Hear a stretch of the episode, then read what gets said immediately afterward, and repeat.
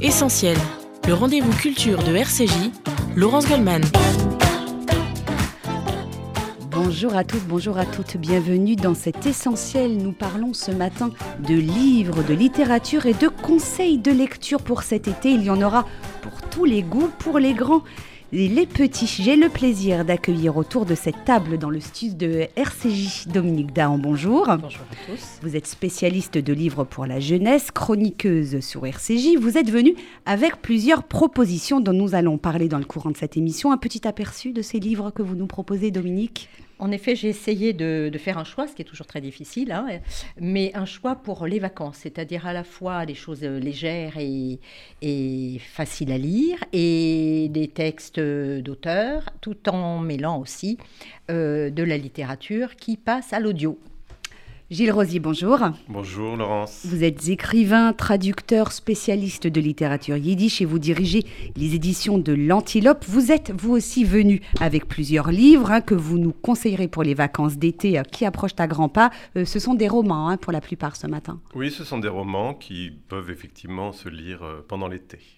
Enfin, Yves Azéroal, bonjour. Bonjour. Vous êtes journaliste, réalisateur et romancier. Après Le Mufti, vous publiez votre deuxième roman Faubourg Montmartre aux éditions Le Passeur.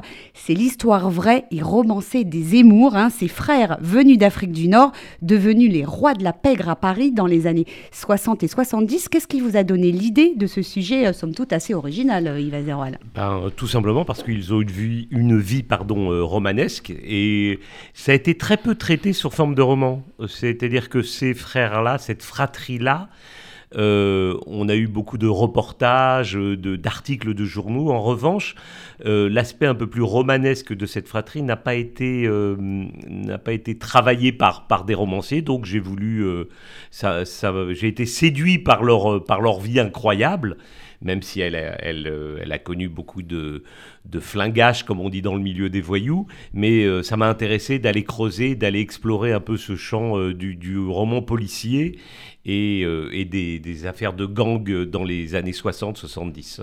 Alors, ce sont cinq frères, euh, une, vraiment une fratrie euh, très soudée qui vient euh, d'Afrique du Nord. c'est une aventure pardon, assez singulière. Hein. Ces juifs nés en Algérie, dans un milieu modeste très pauvre, et qui deviennent de grands voyous. C'est ça qui vous a fasciné aussi chez eux? Alors, c'est d'abord, c'est les raisons pour lesquelles ces cinq frères, qui à l'origine sont originaires de, du, de Sétif en Algérie, dans une famille euh, plutôt religieuse, pas, pas excessivement, j'ai envie de dire euh, comme le sont voilà, la majorité des juifs d'Algérie. Mais un milieu très simple. Hein. Un milieu très simple, à la fois très simple, très modeste, surtout parce qu'il y a neuf enfants. Il y a ces cinq frères, après suivent quatre filles. Donc ça fait beaucoup de bouches à nourrir. Donc il y a aussi de leur part une volonté... Euh, de, revanche sociale aussi. Donc l'aîné d'abord, c'est Roland, c'est lui qui arrive, euh, qui arrive à, Paris, il est mécano et il s'ennuie un peu dans ce métier. D'abord parce que euh, parce qu'il faut se réveiller tôt, euh, on a les mains pleines de cambouis et ensuite on gagne pas beaucoup d'argent. Donc il se, il devient ce qui était assez peu coutumier à l'époque, il devient proxénète. Et euh, donc, il a quelques, quelques filles. Ça, c'est l'histoire vraie. Il devient proxénète. Et au bout de neuf mois, je pense qu'il a eu un maille à partir avec un autre, euh, avec un autre proxénète du quartier, de la rue Blondel, du quartier Saint-Denis. Et il se fait buter. On le retrouve, on retrouve son corps euh, dans le caniveau de la rue Blondel par un concurrent mécontent de, du travail de, de, ce Roland Zemmour. Et les quatre frères qui sont toujours en Algérie décident de venir à Paris pour le venger. Et ça, c'est le début d'une vraie histoire, d'histoire de vengeance. Et après, on va arriver à... Après, je mêle la fiction et la réalité pour en faire un roman policier, mais qui aussi euh, permet non pas d'avoir une vision euh, simplement de gangster, mais aussi apparaissent deux personnages principaux on va y venir. Hein, Alors d'accord, on en parlera. des, personnages que qui sont des personnages de fiction, hein, qui n'existaient pas dans la réalité. Vous aviez dans l'idée déjà de, de vous frotter au polar? C'est un genre qui vous plaisait avant de, démarrer l'écriture de ce livre déjà, déjà avec Moufti, c'était un peu un roman historique. Historique, Mais il y avait un peu une, il y a quand même une enquête policière euh, menée par un journaliste, etc. Moi, je suis un fan des, films policiers, des films des années 60, Gabin, euh, euh, Delon, Michel Audiard. Michel mais ça se sent hein, quand on le lit. Les dialogues d'Audiard, etc. Je me suis plongé dans tous les dictionnaires d'argot. J'ai revisionné tous ces films-là mythiques des années 60-70. Euh, moins les romans policiers, j'en ai peu lu.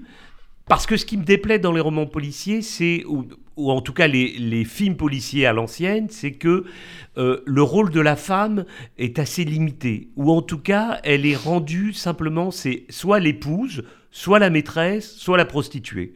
Alors moi, j'ai voulu que mon héroïne soit autre chose, quelqu'un de plus important. C'est comme ça qu'elles sont, sont traitées dans les films policiers. Non, mais c'est vrai, hein, Dominique Dahan, Gilles Rosier. Euh, c'est vrai que dans les films policiers, euh, c'est jamais des premiers rôles, les femmes. Hein. Oui, oui, tout à fait, oui. C'est les petites amies de Jean Gabin. Dans la euh, société en général. Ou la fille un peu, un alors peu bécasse. On revient de loin. Elles sont traîtres. Ou dans Les Tontons Flingueurs, c'est la, la, fille un peu euh, bécassine, en fait. Tout à fait, hein. ouais. vous, vous avez voulu euh, euh, installer un personnage féminin central dans cette histoire, Catherine. Alors, cette Catherine, elle est non seulement un personnage un des personnages principaux, mais, mais c'est comme dans, les, dans, la, dans la mafia italienne, ce qu'on appelait le consigliere, c'est-à-dire celle qui inspire, celle qui va... Parce qu'à l'origine, elle elle elle s'est confrontée à la mafia via Roland, qui était son amant, ça on peut le dire, puisque c'est au début du livre. Et après, elle va aider les frères Zemmour dans leur ascension criminelle. C'est elle qui va les, entre guillemets, les initier. en tout cas, leur permettre de ne pas commettre les erreurs de l'aîné, parce qu'elle qu'elle vient de ce milieu-là et, on verra de quelle manière elle les poussera, elle les orientera, parfois elle les manipulera pour qu'ils deviennent, pour qu'ils passent de petits escrocs à euh, parrains du milieu. Pendant 20 ans, les frères Zemmour, et ça c'est la réalité, ça, c'est ils ont été les parrains du milieu français. C'est-à-dire qu'ils devaient, tout le monde leur devait euh, allégeance, leur prêter allégeance, et euh, pendant 20 ans, ils ont régné sur le monde des jeux, euh, de la prostitution, du racket, certains enlèvements aussi à l'époque, ce qui se faisait en Italie, mais ici c'était pas les grands patrons, mais voilà le saucissonnage, etc. Et puis les héros en Allemagne, c'est eux qui ont, qui ont lancé aussi ça avec d'autres familles. Donc voilà, mais ce qui est attachant, c'est pas j'ai pas voulu simplement raconter une histoire de, de gang qui s'entretuent parce que ça c'est c'est pas plus intéressant que ça, en revanche, c'était de monter un peu la psychologie de ces personnages et pourquoi cette femme, Catherine, et ce, cet autre personnage, c'est-à-dire l'inspecteur Chavin, celui qui mène l'enquête, qui est un mm. peu la somme de tous les grands flics que j'ai rencontrés ou dont j'ai lu les mémoires, euh, qui, ont, qui ont procédé à l'arrestation, en tout cas au, suivi des, des Zemmour. Cet inspecteur Chavin, comment il va passer toute sa vie à tenter de les faire tomber? Voilà, c'est ces deux personnages principaux, avec en toile de fond évidemment les Zemmour. La famille. La famille Zemmour, euh, les parents Clairette et Raymond qui ont existé. Et comment Les sœurs. Les sœurs aussi. Les sœurs, elles ont un rôle. En fait, dans la vraie vie, les sœurs, elles étaient, euh, elles s'occupaient un peu des, des, boutiques, des commerces. Parce qu'ils ont construit un système euh, pyramidal, en fait, hein, euh, très très élaboré, très structuré. C'est la question que je voulais vous poser. Ils sont intelligents, ces frères Zemmour. Ils sont très intelligents. Ils sont très très malicieux, très intuitifs. Ils comprennent bien les choses. Finalement, la question que je me suis posée, c'est pourquoi ils ont mal tourné. Euh, la mère, elle d'un destin euh, d'avocat ou de médecin pour, en tout cas, le plus jeune de, ses fils. Bon, vous me direz, c'était une mère juive, donc c'est peut-être un peu normal, mais ils auraient pu réussir dans les affaires, comme beaucoup de, pieds noirs, les Tunisiens au sentier, par exemple. Non, eux, ils ont choisi euh, la mafia. Il faut dire que la prostitution. Alors c'est intéressant parce que je me suis beaucoup euh, interrogé sur pourquoi la majorité. C'est vrai que cette première mafia, elle est originaire d'Algérie. Et, j'ai demandé à un sociologue mmh. les raisons pour lesquelles, euh, alors je ne veux pas en faire des, une thèse, etc., mais ils me disent que contrairement aux juifs originaires de Tunisie ou de Maroc, c'est que les juifs d'Algérie étaient d'emblée c'était une société très dure. Il y avait des confrontations avec, euh, avec les communautés arabes de, euh, en Algérie et que euh, la bagarre, les conflits, etc., étaient très très présents. Et, pour en venir aux frères Zemmour, c'est des petites frappes, hein, on dirait aujourd'hui des petites frappes à l'époque. Hein.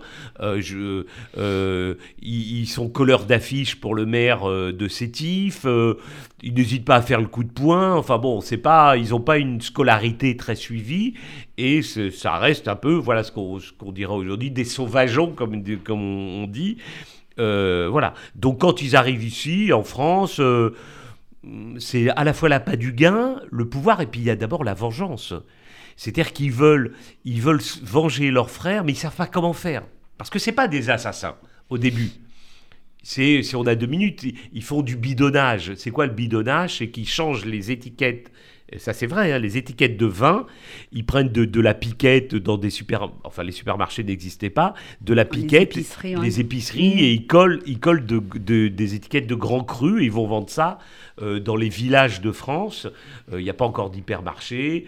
Euh, on passe, c'est le milieu des années 50 entre l'ancien et le nouveau franc, donc les gens sont un peu perdus. Bon, c'est des roublards, c'est des embrouilleurs, etc. Et petit à petit, parce qu'ils vont apprendre leur métier à une famille juive qui est déjà euh, les parrains du Faubourg Montmartre. Les Atlants. Les Atlants. Ils ont, ils ont, existé, ils ont existé bien évidemment, bien évidemment. On en apprend des choses dans ce Faubourg Montmartre. Hein, Sion, Atlan, il y a deux familles juives qui règnent avant les Zemmour. C'est les Atlants et les Perret. Les Perret, le père n'était pas juif, mais la mère, Léonie Benaïn, qui, qui, est la matrone du clan, elle a trois, trois fils, et ils se partagent le Faubourg Montmartre.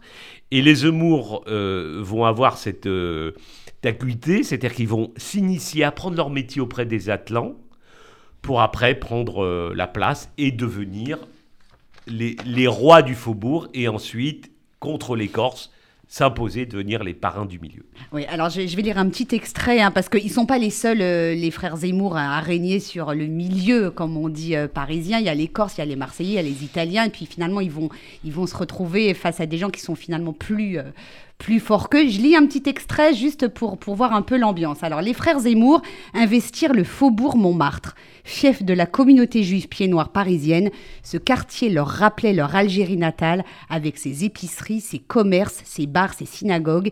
Ils y avaient leurs habitudes, fréquentaient les cercles de jeux clandestins, observaient les va-et-vient des aguicheuses et les petits arrangements des caïds avec la police. Ils s'étaient même offert un restaurant, l'assiette carrée rue de la Fidélité, dont ils avaient fait leur quartier général. C'était vraiment leur fief à eux. Ils ont dû s'imposer petit à petit, hein, ah évincer tous les rivaux. Euh. Petit à petit, ils ont conquis, euh, du, comme on dit, du territoire. Et, et, une fois qu'ils sont devenus les, rois de, la pègre, ils se sont appropriés les biens des, autres. Euh, mais évidemment pas en faisant des contrats de vente. Hein. un, moment, un moment, ils avaient la famille Zemmour avait plus de 400 porte-flingues à leur service, de garde du corps, de gorilles. Une petite armée, hein. 400 personnes, essentiellement originaires d'Algérie essentiellement issus de la communauté juive. Et euh, euh, vous savez, je, veux vous raconter une anecdote. Euh, évidemment, depuis que j'ai écrit ce, roman, je reçois pas mal de, mails, de textos de personnes qui ont connu ou dont la famille a été proche ou qui ont été raquettés par les humours. Et une personne m'a appelé en disant que son père était originaire de Sétif et il était à l'école avec l'un des frères. Et quand il est rapatrié d'Algérie, il arrive au Faubourg Montmartre et on lui dit Mais va voir, va voir un des Zemmour si tu cherches un boulot. Et alors lui, c'est un honnête, euh, il est devenu honnête commerçant, mais il va voir Gilbert Zemmour, on souvient, tu te souviens de moi évidemment, etc. Il dit Je cherche du travail. Il dit Bah écoute, j'ai un boulot pour toi, je vais te donner 20 mètres rue Blondel, tu vas t'occuper de deux filles, et voilà ton boulot. Alors l'autre effaré, il dit non, non, mais c'est pas du tout ce genre de métier. Mais ils étaient comme ça, c'est-à-dire pour eux, c'était normal. C'était, euh, euh, voilà, c'était des, c'était des bandits, c'était des voyous, et donc euh, un travail de voyou, c'est le racket, la prostitution, etc. Voilà. Mais j'ai voulu les rendre aussi attachants parce que parce qu'ils ont qu'ils ont du cœur ben aussi. voilà, évidemment, évidemment. Euh, pendant la guerre des six jours, ils sont même amoureux. Oui, mais sionistes. Bien sûr, dans la guerre des six jours, ils, alors ils collectent de l'argent auprès de tous les commerçants, à la fois du faubourg, de Belleville et du Sentier.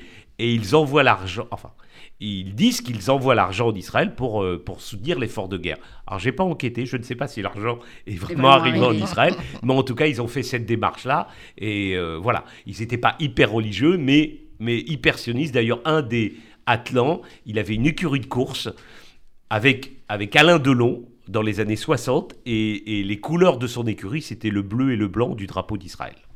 Faubourg Montmartre, euh, Yves Azéroal, c'est donc aux éditions Le Passeur. Un dernier mot très court avant la première pause dans cette émission. Euh, ça va faire l'objet d'une série Bien évidemment. Ah bah alors, euh, les, droits ont été rachetés par deux producteurs, Studio Fact et La Petite Reine de Thomas Langman, donc les droits d'adaptation, et avec un co-auteur qui est un spécialiste des séries qui s'appelle Jérôme Pirat, qui a participé à l'écriture de la saison de Braco, etc. Donc on travaille en ce moment sur le pilote pour qu'après nos producteurs le proposent à une éventuelle chaîne, mais euh, Donc, voilà, vous ne savez pas encore sur Non. quelle plateforme ou chaîne de tout, télé. tout euh, à fait, non.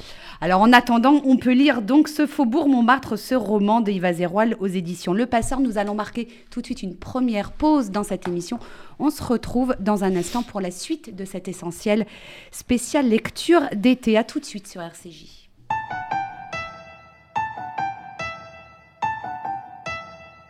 Formidable, formidable. Tu étais formidable, j'étais formidable. Nous étions formidables. Formidable. Tu étais formidable, j'étais formidable. Nous étions formidables. Oh bébé, oups, mademoiselle, je vais pas vous draguer. Promis, juré, je suis célibataire depuis hier, putain. Je peux pas faire d'enfant et bon, c'est pas, hé, reviens, 5 minutes quoi. Je t'ai pas insulté, je suis poli, courtois et un peu fort bourré. Mais pour les mecs comme moi, vous avez autre chose à faire. Hein. M'auriez vu hier, j'étais formidable. Formidable. Tu étais formidable, j'étais formidable. Nous étions formidables. Formidable. Tu étais formidable, j'étais formidable. Nous étions formidables. Oh, tu t'es regardé, tu te crois beau parce que tu t'es marié. Mais c'est qu'un anneau, mec, t'emballe pas. Elle va te larguer comme elles le font chaque fois. Et puis l'autre fille, tu lui en as parlé. Si tu veux, je lui dis, comme ça c'est réglé. Et au petit aussi, enfin si vous en avez. Attends 3 ans, 7 ans, et là vous verrez si c'est formidable. Formidable. Tu étais formidable, j'étais formidable. Nous étions formidables. Formidable. Tu étais formidable, j'étais formidable. Nous étions formidables. Hé petite, un pardon petit. Tu sais dans la vie, y a ni méchant ni gentil. Si maman est chiante, c'est qu'elle a peur d'être mamie. Si papa trompe maman, c'est parce que maman vieillit, tiens. Pourquoi t'es tout rouge? Bah, Reviens, gamin. Et qu'est-ce que vous avez tous à me regarder comme un singe, vous? Ah oui, vous êtes sains, vous. Bande de macaques, donnez-moi un bébé singe. Il sera formidable. Formidable. Tu étais formidable, j'étais formidable. Nous étions formidables. Formidable. Tu étais formidable, j'étais formidable.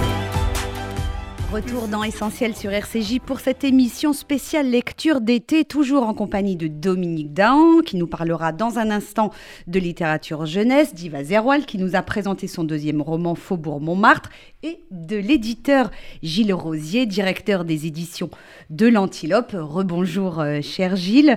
Euh, votre maison d'édition, elle a été fondée en 2016.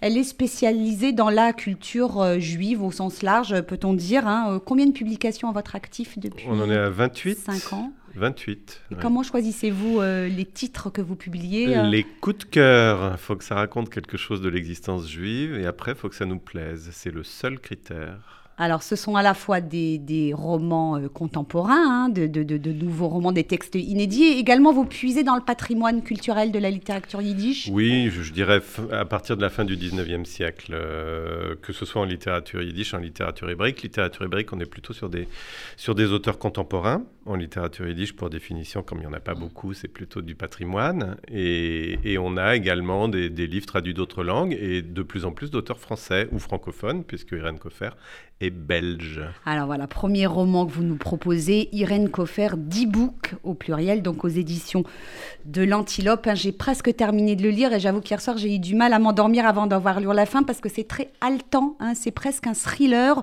autour de cette, euh, ce mythe du 10 book, hein, qui est un classique euh, de la culture yiddish.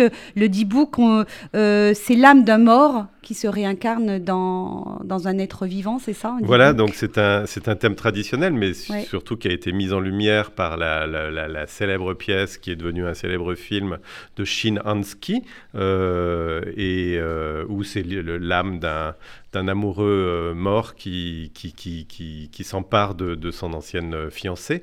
Là, en l'occurrence, c'est pas du tout une histoire de fiancée, c'est une histoire de demi-sœur. C'est l'histoire, la narratrice en fait euh, sait que son père a eu une fille avant la guerre. Son père dit dans un, devant les caméras de la fondation Spielberg, qui a interviewé les, les survivants de- de- du génocide, que sa fille a disparu en déportation. Et tout à coup, elle se dit Ah, mais il n'a pas dit morte, il a dit disparu. Et donc, elle se dit Si ça se trouve, ma demi-sœur est vivante. Et elle part à la recherche de cette demi-sœur. Alors, elle vit des choses très étranges, hein, cette narratrice, et c'est ça qui lui fait penser que peut-être elle est hantée par euh, l'âme de sa sœur qui, qui errerait euh, quelque part. Je vais juste lire euh, quelques lignes, c'est au début du livre, euh, pour donner une idée un peu du sujet. Quelquefois, en pleine conversation, je perdais soudain le contact, saisi par l'impression que les gens ne prononçaient que des syllabes sans signification et s'agitaient avec des gestes désordonnés. Par moments, j'avais l'impression de me dédoubler jusqu'à craindre que, me voyant d'eux, les autres hésitent à me serrer la main, ne sachant vers laquelle se diriger. À d'autres moments, je me sentais sur le point de disparaître. J'évitais de m'attarder devant les miroirs, de peur d'y voir mon image s'effacer peu à peu. Alors heureusement que vous et moi, on connaît euh, ce, ce mythe du D-Book, hein, parce que sinon, on pourrait se dire, elle est complètement folle, la fille. hein. Euh, bah, C'est-à-dire que oui, c'est extrêmement troublant dès le départ. Et vous avez, enfin, il était bon de dire que le, le livre s'appelle D-Book au Au pluriel. pluriel. Parce qu'en fait, tout le livre est une histoire de dédoublement. Ouais. Qui est le, le D-Book de qui, en fait? Voilà, c'est ça. Donc la narratrice finit par retrouver une certaine Mariette euh, euh, au Canada, donc elle considère, dont elle considère que c'est sa sœur. Elle va la voir, euh, elle compare. Apparemment, effectivement, les deux pères se correspondent. Donc il semblerait qu'elles aient le même père. Mais tout à coup, elles se rendent compte qu'il y en a une qui, qui dit bah, Mon père, oui, bah, je l'ai vu jusqu'à sa mort au Canada. Et puis l'autre, elle disait Mais moi, je l'ai vu jusqu'à sa mort en Belgique. Donc comment est-ce qu'il pouvait vivre à la fois au Canada et en Belgique, par exemple puis après, on s'attaque à la mère. Et puis la mère, on se rend compte que finalement, euh, elle a survécu à la guerre. Elle a d'ailleurs dans une situation très singulière, qui est aussi l'histoire de la mère de la narratrice, c'est que la mère euh, juive polonaise s'est dit, je vais être en danger à Cracovie parce qu'il y a des non-juifs qui me connaissent, donc je risque d'être dénoncé. L'endroit où je serai le plus incognito, ce sera en Allemagne. Donc la mère survit en Allemagne et elle travaille dans un restaurant en Allemagne sous une identité polonaise non juive. Et c'est comme ça qu'elle survit à la guerre. Mais après-guerre, finalement, avant d'épouser le père de la narratrice, elle a une histoire avec un Français dont la famille est antisémite. Et finalement, on raconte les deux histoires, les deux vies de la mère aussi, celle, celle euh, qui aurait pu avoir lieu et celle qui a vraiment eu lieu. Enfin, au milieu du livre, on est complètement perdu. Ouais, mais c'est très c'est habile, merveilleux. ouais, ouais. Et C'est très habile la manière dont elle écrit euh, Irène Coffer parce qu'on est perdu par moments, on est au bord du malaise avec toutes ces histoires de, de, de d'e-book qui passent et qui repassent. Et finalement, grâce à son écriture, Elle nous rattrape. elle nous rattrape et, et on retombe sur nos pieds euh, en tant que lecteur. C'est elle est extraordinaire. euh. Ah oui, c'est merveilleux. Alors récemment, dans, dans une, dans une critique euh, littéraire, quelqu'un l'a comparé à un film des frères Cohen et, et j'ai trouvé ça assez pertinent. Il y a un peu de thriller aussi. euh, C'est une enquête policière en même temps. Oui, tout tout à fait, oui, tout à fait. Mais c'est ce, ce, trouble, en fait, moi, quand, quand, on a reçu le manuscrit, c'est en général moi qui lis les manuscrits qu'on reçoit. Et, euh, et j'ai adoré ce, ce, trouble, en fait. Au milieu du livre, on est con... enfin pas complètement, mais on est perdu. On se dit, mais attends, mm. c'est là, c'est, elles sont sœurs, elles sont pas sœurs, elles sont ceci, elles sont cela. Enfin bon, vraiment, c'est.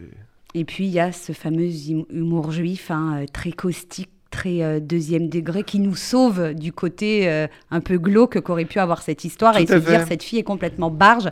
Non, non, non, non, non, non, mais elle n'est pas complètement barge. Alors l'auteur, si on l'interroge, enfin on a beaucoup interrogé sur le sujet, euh, c'est une, femme qui n'est pas du tout en liaison avec la communauté juive, par exemple. Euh, ah, c'est une fille de rescapé. Hein, fille de rescapé, mais quand on lui a dit, bah, il y a la, la, la, maison de la culture juive de Bruxelles qui veut organiser une rencontre avec vous, elle savait même pas qu'il y avait une maison de la culture juive à Bruxelles, alors qu'elle habite Bruxelles depuis des décennies. Mais elle dit que en fait, les deux choses qui la relient euh, à l'identité juive, c'est le destin de sa famille, c'est-à-dire le génocide, etc. Et l'humour. Elle dit, l'humour est omniprésent chez moi, et, pour moi, c'est mon identité juive. À chaque page, hein, il y, a des traits d'humour, à la fois des, histoires qu'elle raconte, et puis son style à elle, euh, qui est très drôle. Irène Coffer, elle n'est pas écrivain Alors, elle a, elle a elle a écrit euh, des choses sur le féminisme, elle a écrit un recueil de nouvelles. C'était une militante euh, féministe belge, en fait. Oui, oui, oui, très, très militante. Et, c'est son premier ouvrage conséquent de, fiction. Alors que c'est une femme qui est née juste après-guerre, elle n'est pas toute jeune. Hein. Comment vous l'avez euh, Elle est arrivée jusqu'à vous bah, euh? Par la poste moderne, c'est-à-dire par, euh, par Internet. Elle nous a envoyé son manuscrit. Son manuscrit, mm. sachant qu'elle serait bien accueillie aux éditions de l'Antilope. 10 books donc, de Irène Coffer, franchement, je le, je le recommande. Et puis c'est très léger, hein, bien que ça traite de sujets peut-être qui tournent autour de la Shoah, mais en même temps, c'est écrit d'une manière très moderne, je trouve. C'est très thriller quand même. En fait, c'est ce qui nous a plu parce qu'on reçoit beaucoup de gens qui racontent l'histoire de, de, de de, manuscrits de gens qui racontent l'histoire de leurs parents, vous pouvez imaginer. Mais celui-ci, en fait, par, justement cette intrigue policière et par son ton extrêmement léger, ça permettait de faire passer quelque chose d'extrêmement enfin, euh, grave de manière euh, extrêmement plaisante à la lecture. Oui, ça parle d'histoire, de transmission, de transmission de, l'histoire de la Shoah, cette histoire si lourde. Hein. comment, euh, comment leur raconter aux plus jeunes je, Moi, je pense que son pari est réussi pour Irène Coffer. Je le recommande. Deuxième livre, cher, Gilles Rosier. Il est écrit par Sabine Goussoub, quelqu'un qu'on connaît bien sur RCJ, puisqu'il euh, était déjà venu parler de son euh, euh, premier roman, Le Nez Juif. Sabine Goussoub, c'est un personnage tout à fait atypique, et je crois que vous aimez bien ce genre de, personnage, Gilles Rosier. Ah ben, nous, on aime bien les choses qui ne rentrent pas dans, dans, les bonnes cases, ou qui ne sont pas dans une seule case. Donc, Sabine Goussoub, c'est un jeune homme, il a une trentaine d'années, qui est français d'origine libanaise. Ses deux parents sont nés au Liban, ses deux parents sont venus faire des études en France et ont été coincés ici parce que la guerre civile libanaise des années 70 a démarré, donc ils ne sont pas retournés dans leur pays. C'est comme ça que Sabil est né en France. Et dans son premier livre, euh, qui est, bon, Sabil Goussoub est un auteur désopilant, hein, il faut le dire. Donc dans son premier livre, il disait « J'ai une gueule de juif ». Le livre commençait par euh, euh, T'as un gros nez, t'as as, l'air d'un juif, t'es moche ». Voilà. Et euh, en gros, hein, je fais court. Et, finalement, tout le livre jouait avec cette ambiguïté en disant « Les Arabes me prennent pour un juif, les Juifs me prennent pour un Arabe » ou vice-versa. Et, il s'interrogeait sur l'identité grâce à ce, pied de nez, si je puis dire. Et dans le deuxième, en fait, on, on, le retrouve, on retrouve, il n'est pas dit, mais c'est le même personnage en fait, qui a décidé d'aller faire un voyage en Israël. Et, le, roman commence par l'interrogatoire d'un jeune homme né en France, mais de parents libanais, à l'aéroport Ben Gurion de Tel Aviv. Et, eh et là, c'est là que les ennuis, euh, les ennuis euh, euh, commencent. Il pose aussi, bien sûr, la question de l'identité. Sabil Goussoub, qu'est-ce qu'être juif Qu'est-ce qu'être arabe Tel Aviv, Beyrouth, est-ce que finalement tout ça, c'est pas la même chose et, euh, euh, Il a un problème avec les cases, lui aussi, Sami Goussoub. Ah bah bien sûr, bon, lui, euh, son narrateur est citoyen du monde, donc il s'interroge là-dessus, mais, mais du coup, là aussi, ça l'amène à des problèmes d'identité, c'est-à-dire que bon, les personnes qui sont déjà allées en Israël se rendent compte de l'interrogatoire. Les, gens posent des questions, on se dit, mais pourquoi il me pose cette question? Donc pour Sabil Goussoub, c'est extrême, parce que quand on lui dit quel est le nom de votre grand-père? Il dit mais, mais j'en sais rien, je, on m'a jamais dit quel était le nom de mon grand-père. Et, qui est votre père et qui est votre mère? Et donc il, pas, il se dit pas qui est mon père, bah mon père et je sais pas quoi, il fait tel métier. Il se dit mais c'est vrai ça. Qui qui est mon père? Et à ce moment-là, ça lui pose, ça lui pose des questions d'identité extrêmement profondes. Ouais, en fait, il pousse le sujet à l'extrême, à l'absurdité d'un système, à l'absurdité d'un conflit que lui-même ne comprend pas et qu'il voudrait s'absoudre complètement. Il, il veut démontrer quoi? L'aberration, l'irrationnel, le grotesque même de certaines situations comme celle de l'aéroport. Oui, tout à fait. Surtout que bon, les gens qui connaissent à la fois Beyrouth et Tel Aviv disent que c'est des villes qui se ressemblent terriblement.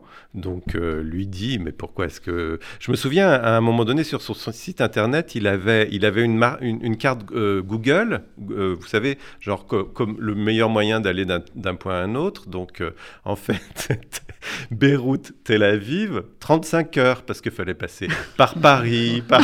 Enfin, voilà, il fallait faire 5 escales avant de pouvoir y passer. Alors, qu'il le dit, 200 c'est les mêmes paliers, palmiers, les mêmes vélos, la même Méditerranée, finalement les mêmes peuples en fait. Bien sûr. sépa- séparés par un, un conflit qui les, dépasse. Lorsque euh, votre maison d'édition Gilles Rosier choisit de publier ce genre d'auteur qui casse les codes et, qui va très loin, euh, euh, quel message vous avez envie de délivrer à, vos lecteurs, à ceux qui vous suivent? Alors, je ne suis pas sûr qu'on ait envie de délivrer un message. Enfin, oui, peut-être que le message qu'on a envie de délivrer, c'est lâcher quelque chose, quoi. Arrêter de camper sur ses positions et essayer d'envisager le monde autrement qu'avec des barrières dans la tête en permanence et des barrières sur le terrain en permanence aussi.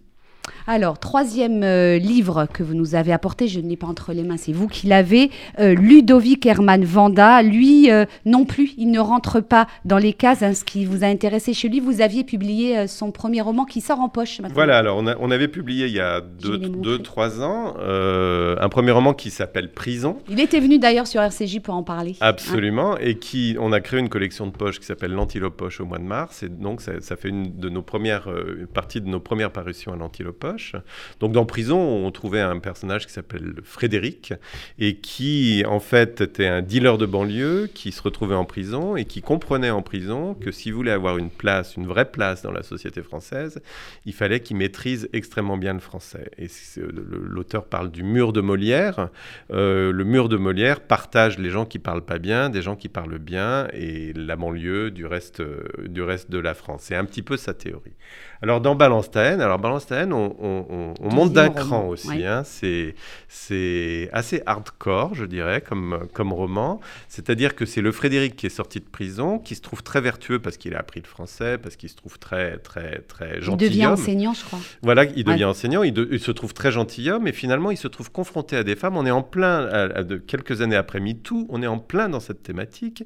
Il se trouve confronté à des femmes qui lui disent, en gros, c'est pas parce que tu parles bien que tu n'es pas le même macho que tu étais du temps où tu étais dealer. Et du coup, ça lui pose des sacrées, des sacrées questions sur, sur la masculinité. Donc, en fait, c'est un livre sur le masculin, le féminin, dans le contexte des banlieues françaises. Là encore, hein, euh, la question de l'identité au centre des interrogations de vos auteurs. Et par un auteur qui, lui, se définit comme juif, euh, oui, j'allais le dire, dans prison, il partage sa cellule avec son co-détenu qui est juif et il finit par se convertir. euh, Voilà, alors ça c'est tout à fait autobiographique, hein, c'est ce qui lui est arrivé. Et quand parfois il y a des gens de, de- issus de, des banlieues aussi qui lui disent Mais alors du coup, t'es passé sur de l'autre bord, quoi. Et en fait, il répond cette chose extraordinaire il- dit Ma judaïté me permet d'approfondir mon africanité. C'est lui qui est venu vers vous, euh, Ludovic Herman Vanda, pour son premier roman. C'est pas vous qui êtes allé le chercher. Il a choisi les éditions de l'Antilope. Il est venu au Salon du Livre exprès pour nous rencontrer. Ludovic Herman Vanda, Prison. C'est chez l'Antilope Poche, nouvelle collection de livres de poche. Samil Goussou, Beyrouth entre parenthèses. Ludovic Herman Vanda, Balance ta haine, son nouveau roman. Et puis, euh, mon petit coup de cœur euh, aux éditions de l'Antilope, Irène Coffer, 10 books. Nous allons marquer tout de suite une deuxième pause dans cette édition. Dans un instant, nous parlerons de littérature jeunesse et de conseils d'été avec Dominique Dahan. A tout de suite sur RCJ.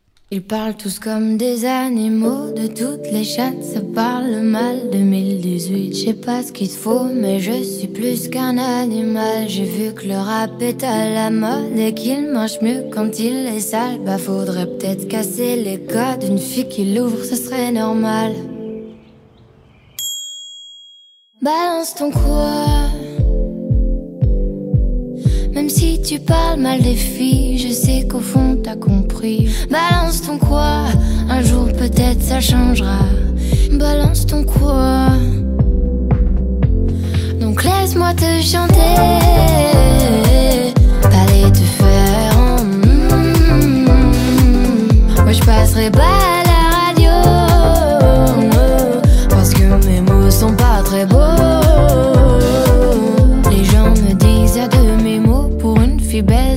Si bête. Pour une fille drôle, t'es pas si laide. Tes parents et ton frère, ça aide. Oh, tu parles de moi. C'est quoi ton problème? J'ai écrit rien que pour toi le plus beau des poèmes. Laisse-moi te chanter,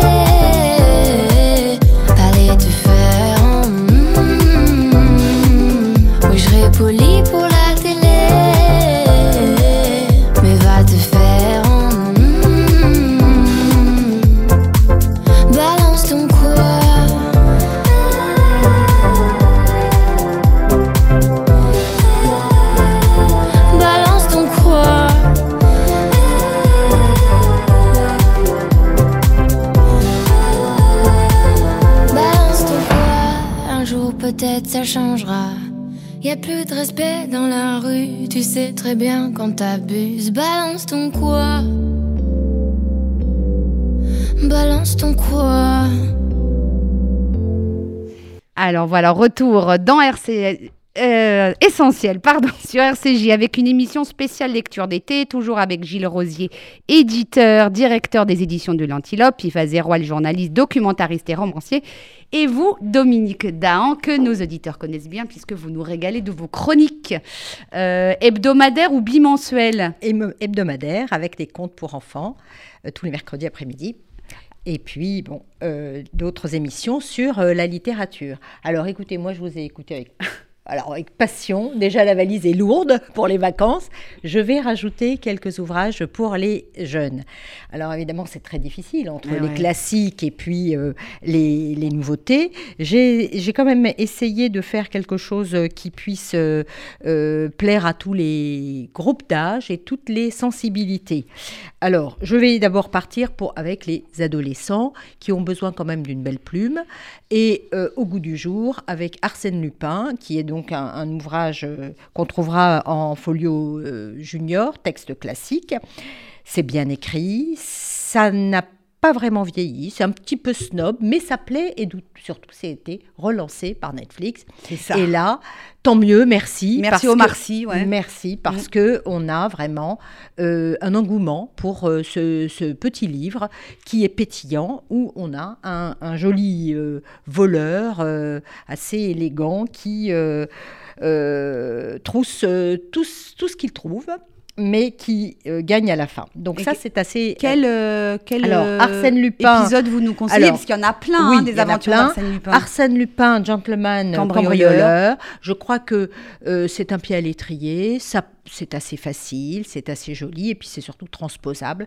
Donc euh, voilà, allez-y euh, sans modération. Et après, moi, je conseille l'aiguille creuse, mais Voilà. peut-être dans un deuxième ou troisième temps. Voilà. Euh, Oui, très oui, bien, Vachement c'est bien, c'est un polar, Très, ça encore. hein. très très très. Vous donnez peut-être l'auteur. Oui. Alors oui, pardon, je ne l'ai pas dit, Maurice. Ah oui, Leblanc. Maurice Leblanc. Maurice Leblanc, merci.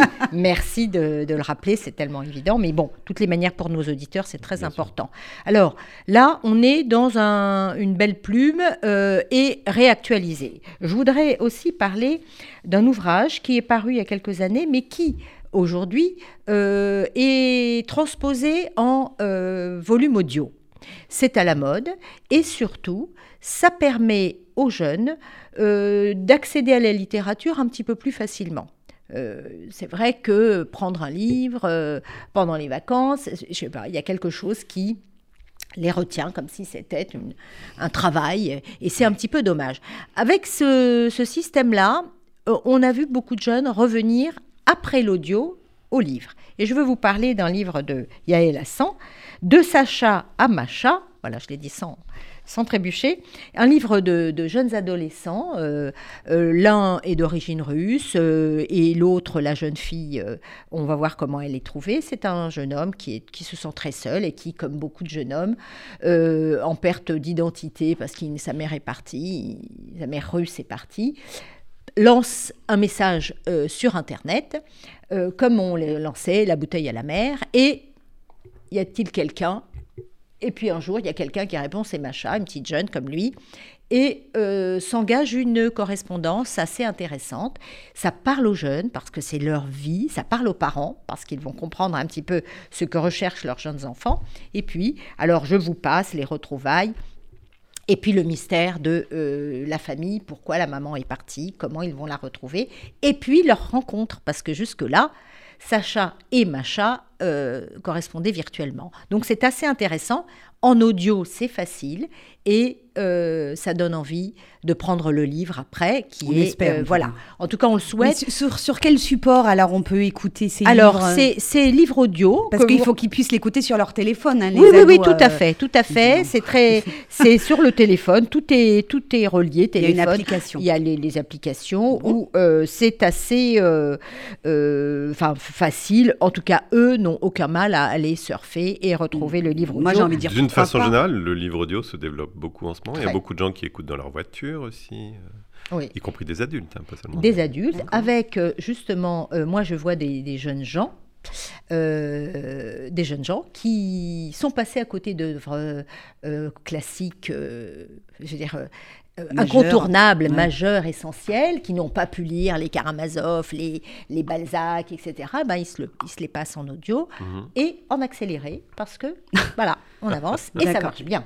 Et ça marche bien. Victor Hugo en accéléré, je ne me rends pas trop compte de ce que ça, ça- peut donner. Eh hein, bien, ça Aguerwal. Non, mais marche, surtout, ça euh, marche, parce que ça Moi, je suis donne pas très fan de- des livres audio. Mm. Pa- parce que c'est vrai que l'histoire euh, est plaisante, etc. Mais tout ce qui est la démarche euh, sur le vocabulaire, sur la syntaxe, euh, sur l'orthographe et tout, ça leur passe complètement à côté.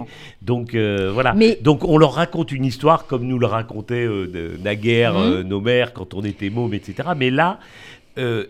Lire un livre, c'est aussi s'approprier un vocabulaire, une toucher syntaxe le papier, Ouais. même la tablette, moi non Bon, plus. ça, mais, euh, mais, mais mais les- en tout cas, euh, voir l'orthographe d'un mot, apprendre, euh, voilà. Et puis on fait cette démarche. Enfin bon, mais sinon. oui. euh, Non, mais je suis d'accord, entièrement d'accord avec vous. C'est pas moi, professeur de, de lettres, qui vais Professeur vous de dire- lettres pendant des euh, années. hein. qui vais vous dire le contraire. Mais je dis que pendant les vacances, Ouais. plutôt que de euh, ne pas ne pas goûter comme Plutôt ça sur à TikTok la, la musique, la musique des, des- belles phrases, ça peut euh, ça sûr, peut sûr. encourager. Et surtout avec euh, Bon, on avec retient. Yael Hassan. et on retient, je pense que c'est assez euh, intéressant. Et puis, euh, je voudrais euh, vous parler de femmes au fil du temps. Alors là, vous voyez, donc on avait la littérature, Ah bah, on a le livre audio, et puis on a la BD qui, elle, concerne, j'allais dire, euh, les, les jeunes, les jeunes adolescents, mais aussi euh, les jeunes gens.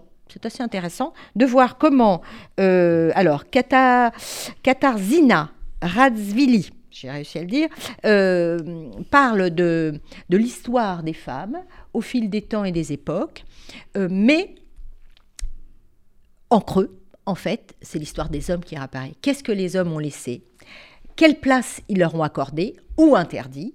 Et c'est pas politique, c'est pas militant, mais tout de même, ça revient sur, enfin, ça démonte certains préjugés euh, sur, euh, et bien sûr, euh, l'évolution des mœurs, parce qu'on voilà, on se rend compte que les Égyptiennes, elles avaient le droit de se marier, de se marier, et c'était même valorisé de se marier par amour, tandis que le droit de vote, euh, euh, eh bien, il, est, il est très tardif euh, en France, Ouais, hein, 45 quar- ans, 40 ouais. mais après-guerre, oui. Général de Gaulle. Et puis, euh, alors que en Pologne, eh ben, c'était en 18 et que les Suisses, Tout à c'était en 90, 1990.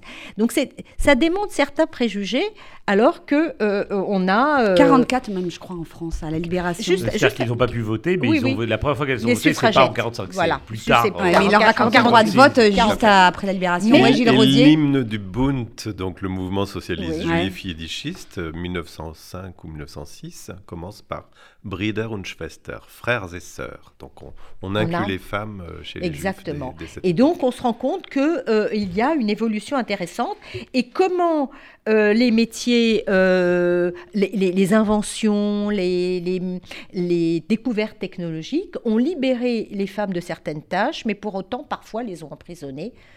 Je vous passe sur les femmes voilées et le reste. Mais il y a quand même euh, une idée intéressante sur, euh, euh, bah, sur les professions, sur l'éducation, sur la maternité, sur, bon, voilà, plein de choses. Je, je trouve que c'est un éclairage, d'abord très, très facile à lire, très joli, et je pense que c'est à mettre entre toutes les mains. Et c'est chez quel éditeur Alors, pardon, je- j'oublie toujours. Alors, l'éditeur, c'est euh, l'éditeur, c'est euh, Helvétique, qui, euh, qui, est- qui a, qui a l'habitude d'ailleurs de, de faire des jolies choses comme ça, très colorées, et dès 8 ans. Bon, voilà. Ah d'accord, dès 8 Dès ans. 8 ans, parce qu'on en prend ce qu'on veut bien en prendre. Et puis, comme c'est assez varié, coloré, on n'est pas obligé de, de tout parcourir. Évidemment, il y a, il y a- y a un choix. hein. C'est sélectif, hein. on ne peut pas parler de toute l'humanité. Mais quand même, je trouve que c'est un, un cours d'histoire euh, facile et joli. Et puis, je voudrais terminer, euh, si je le peux, Oui, oui, bien sûr, avec euh, les plus petits. Bon, voilà, j'ai essayé de faire un... Les un- plus petits, c'est avant euh, avant 6 8 ans. ans. Oui, c'est Ah, ça. avant C'est- 8 ans, d'accord. C'est-à-dire euh, Les primo-lecteurs. primaire, Mm. euh, primaire, on a fou de foot Oui. pour les fins de CP qui, qui ont donc qui sont censés avoir appris à lire cette année et qui donc euh, passage euh, euh, l'année prochaine en CE1. Euh, c'est assez joliment fait parce que d'abord bon, thème d'actualité qui Intéresse, oui. voilà on a On va pas revenir sur la soirée d'hier Ah, soir, non. Voilà. magnifiquement triste on va Ah, dire. c'était donc ça, il y avait un match parce que j'entendais des hurlements dans la Ah, rue. la rue c'était- partout, C'était ouais. épique. Ouais. Je l'ai suivi de près. Et donc, euh, voilà. Pour Et les puis, petits garçons pour- fouteux. euh, pas que, parce qu'il y, a quand même, euh, y a quand même une jolie écriture. Et puis, c'est très, très coloré. Et je pense que euh, c'est suivre Samy et Julie, parce qu'on ne va pas limiter le foot qu'aux garçons. C'est Samy et Julie qui, donc, parlent de, de football. Et puis, on a à l'école des loisirs. Euh, là aussi, dans la collection Mouche, que j'aime beaucoup parce qu'elle est, elle est très drôle, on a Chien pourri aux Jeux Olympiques. Et là, c'est euh, un humour décalé. Euh, je pense que ça va, ça va faire tilt à beaucoup de, jeunes enfants. On a Josette et Jojo, hein, de, comment dire, des garnements, bon, je ne sais même pas s'ils vont comprendre le mot, enfin des sales gosses, qui vont, vont parce qu'on ne sait pas quoi faire d'eux, on va les mettre au sport, et au sport de haut niveau. Et c'est là que euh, Chien pourri et Chaplapla vont donc euh, organiser des Jeux olympiques, les Jojo olympiques, et ils font plein de bêtises, et, c'est- très drôle, et je pense que là, ça donne envie, comme vous le disiez, de, prendre un livre, de le palper, de le feuilleter, et, et de voir, d'apprendre à lire, et lire les images aussi, parce que c'est quand même, là, euh, ils ont des défilés d'images euh, sur tous les écrans, et ils ne il il faut, il faut vraiment leur apprendre à lire et l'image fixe et l'image mobile euh, pour être critique. Et comment s'appellent les auteurs Alors, les auteurs, l'illustrateur. De Colas. Gutmann, Colas Gutmann et Marc Boutavant euh, pour, euh, pour euh, Chien pourri. Voilà. Alors, je- il y avait beaucoup de choses euh, pour, les, pour les adolescents, pour les 10, 10, 10 12 ans, sur euh, la, comment dire, une, ré- une réappropriation de Harry Potter, transposée, alors dans plein de livres, là je, n'ai pas pu les citer, mais je, je pourrais les donner pour, euh, pour euh, les, auditeurs, une réappropriation avec ce passage en mettant des rôles féminins, d'une génération à l'autre, de grand-mère à, à fils. C'est assez. Voilà, je pense qu'il y y a comme un héritage maintenant dans ce genre d'écrit. Vous voulez dire que d'autres, de nouveaux auteurs s'emparent de l'histoire d'Harry Potter pour Alors, écrire autre chose du style, du style Ah, d'Harry Potter, du style d'Harry Potter, c'est-à-dire on traverse les époques, on traverse les Mm. temps, on- on- l'espace-temps est, est- est désarticulé et euh, les personnages principaux sont plutôt féminins avec euh, quelque chose d'intergénérationnel. je, je donnerai les titres. euh, Ouais, en- on en mettra dehors. tout en, Voilà. en Et je- ligne sur le site. Voilà, je voudrais terminer par quelque chose que, pour les plus petits, qui, qui, euh, il faut savoir que le but, c'est d'amener euh, les plus jeunes à lire, peu importe euh, le biais, mais euh, soit ils prennent un livre naturellement, soit on les prend avec soi et on, et on fait On leur les pages. Voilà, c'est comme ça. on les attache au pied du Euh, lit. voilà, euh, après on peut aussi. avec euh, Euh, mais- Victor Hugo. euh, là, c'est quelque chose d'assez joli. C'est les mamies attaquent qui braquent une supérette et les papis qui contre-attaquent et qui décident de sauver leur pote qui est enfermé dans un EHPAD. Et on a quelque chose de, de- de rocambolesque, très très très drôle, mais tout de même des sujets qui, interrogent. Comment ton papy fait des crêpes? Bah oui, mon papy fait des crêpes, mais il en fait pas deux, il en fait euh, pour un régiment. Enfin, des petites choses comme ça qui sont à la fois des, des, des- des, sujets de société et à la fois euh, les transpose, puisque maintenant les papiers et les mamies sont jeunes et sont très présents dans, dans la société. J'ai trouvé ça vraiment très drôle euh, pour les- les petits jeunes avec leurs parents. Je pense que là, c'est vrai. Et puis, je voudrais quand même terminer, parce que j'aime bien. Et comment il s'appelle ce livre? Alors, ce li- c'est les mamies attaquent et les papis contre-attaquent. De qui? Alors, je n'ai pas Ah l'auteur. d'accord. Euh, c'est la collection. Alors, je n'ai pas lu l'auteur, mais c'est la collection Pépix. Voilà. Donc, il y a une série qui, qui sort. Euh, euh, c'est la- c'est le deuxième. Ok. Voilà, très assez- rapidement, encore un petit Merci. dernier un pour petit la route. dernier. Moi, j'aime bien. Alors, c'est à, à prendre avec modération et puis surtout, euh, comme on peut, les cahiers de vacances. C'est à lire. Ah, Parce c'est que, votre côté prof. Oui, mais dans les cahiers de vacances, il y a, Il y a un des choses à lire. Voilà, c'est ce que j'allais dire. Il y a un gros effort de fait, qui n'est pas simplement l'exercice de reproduction, de, de questions-réponses, mais qui est aussi de- des extraits de textes qui sont souvent bien choisis. Et ça, j'encourage, à petite dose, sans que ça soit la corvée. Mais euh, quand on... Jusqu'à quel âge alors Oh, Jusqu'en quoi En troisième Oh oui, au moins. Ouais. Oh Ah, oui. Au moins en Oh troisième. au Je moins. prends note, Au moins, au moins troisième. c'est toujours bon parce que euh, ils sont dans une euh, prédisposition intéressante pour absorber des jolis textes, une curiosité intellectuelle variée. Donc euh, voilà, je ne pouvais pas ne pas, ne pas en parler. Euh, je pense que c'est essentiel. Merci beaucoup Dominique Daum pour tous ces conseils euh, de lecture pour nos enfants, hein, nos chers petits, nos chères têtes blondes. Gilles Rosier, ça vous tenterait d'éditer de la, de la littérature pour jeunesse Vous y avez pensé? Alors, en fait, Anne-Sophie Dreyfus, avec qui j'ai fondé le- les éditions de l'Antelope, était une éditrice jeunesse, donc elle avait très envie de le faire. Malheureusement, comme on n'a pas envie d'avoir euh, de trop grossir, parce qu'on se trouve très bien euh, en petite structure, on peut pas tout faire, et donc euh, pour l'instant, on ne fait pas ça. Merci infiniment à tous les trois d'être venus nous voir sur bien. RCJ pour nous parler de ces livres. Un conseil de lecture pour l'été. Yves Zéroal, merci beaucoup. Merci à vous. Faubourg Montmartre, c'est à lire aux éditions Le Passeur avant de découvrir euh, d'ici un an ou deux peut-être euh, la série sur une de nos chaînes de télévision. Gilles Rosier, merci infiniment. Euh, les éditions de l'Antilope, hein, c'est euh, une maison d'édition que nous suivons et que nous aimons beaucoup sur RCJ. Irène Coffer, D-Book, Samil Goussoub, Beyrouth entre parenthèses. Et puis le dernier, Balance ta haine de Ludovic Herman Wanda. Et Dominique euh, Daon, nous mettrons en- sur le site internet de La- RCJ. La petite Euh, liste. La petite liste de conseils lecture pour cet été. C'est la fin de cette émission. Merci infiniment de l'avoir suivi. Dans un instant, vous avez rendez-vous avec Rudy Saada pour RCJ Midi, l'édition complète de la mi-journée. Je vous rappelle que toutes nos émissions sont disponibles en podcast sur radio rcj.info. Excellente journée à tous à l'écoute de nos programmes.